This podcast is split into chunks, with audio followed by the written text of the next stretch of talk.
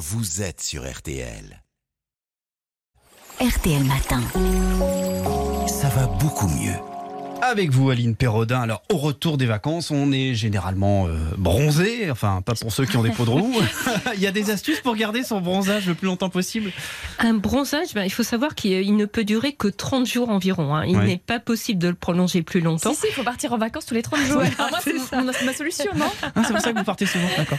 Ça s'explique facilement. hein. Pourquoi il faut environ un mois pour que l'épiderme, la couche superficielle de la peau, se renouvelle complètement?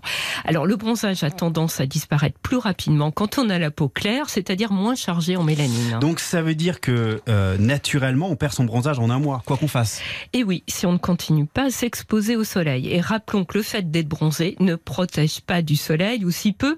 Au mieux, un bronzage, c'est comme mettre une protection solaire d'indice 4, ce qui est vraiment dérisoire. Ça veut dire qu'on est juste un peu brûlé, quoi. Voilà. C'est ça.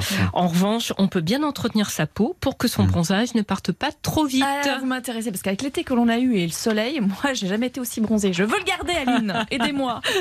Eh bien, euh, ce qu'il faut faire, c'est bien hydrater sa peau. Mm. C'est la meilleure façon de conserver son bronzage aussi Ouais. longtemps que possible. hein.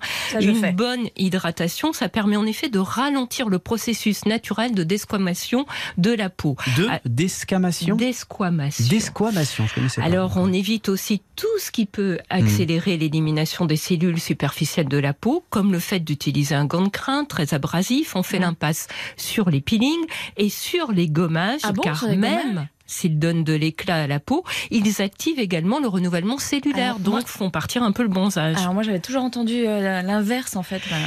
Eh ben Pas de gommage. C'était avant de rencontrer Aline. Aline. Voilà. Il y a des produits qui prétendent prolonger le, le bronzage. Est-ce que ça marche ça? Alors, il y a certains produits impliqués sur la peau qui contiennent des actifs censés stimuler la production des mélanocytes, ces cellules qui produisent de la mélanine, le pigment responsable du bronzage. En fait, leur effet est très très modéré. hein. Ouais. Et puis, il y a d'autres formules qui contiennent des actifs autobronzants comme la DHA ou l'érythrulose. Ces sucres réagissent avec les acides aminés présents au niveau de la couche cornée et libèrent des molécules qui brunissent la surface de la peau.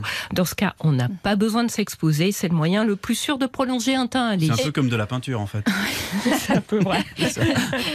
Belle métaphore. Ouais.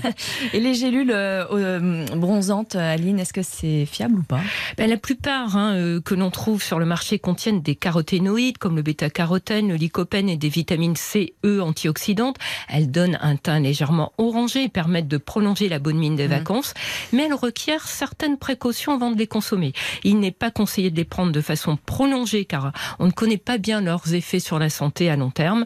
Le docteur Héloïse Actuel, dermatologue que j'ai interviewé, recommande de ne pas en prendre plus de trois mois par an. Donc attention, Mm. hein, si vous en avez déjà pris avant et pendant l'exposition solaire, les personnes fumeuses ou ex-fumeuses ne doivent pas en consommer, surtout les formules riches en bêta-carotène qui augmentent le risque de cancer du poumon chez les personnes Ah présentant des Ah facteurs ouais. de risque.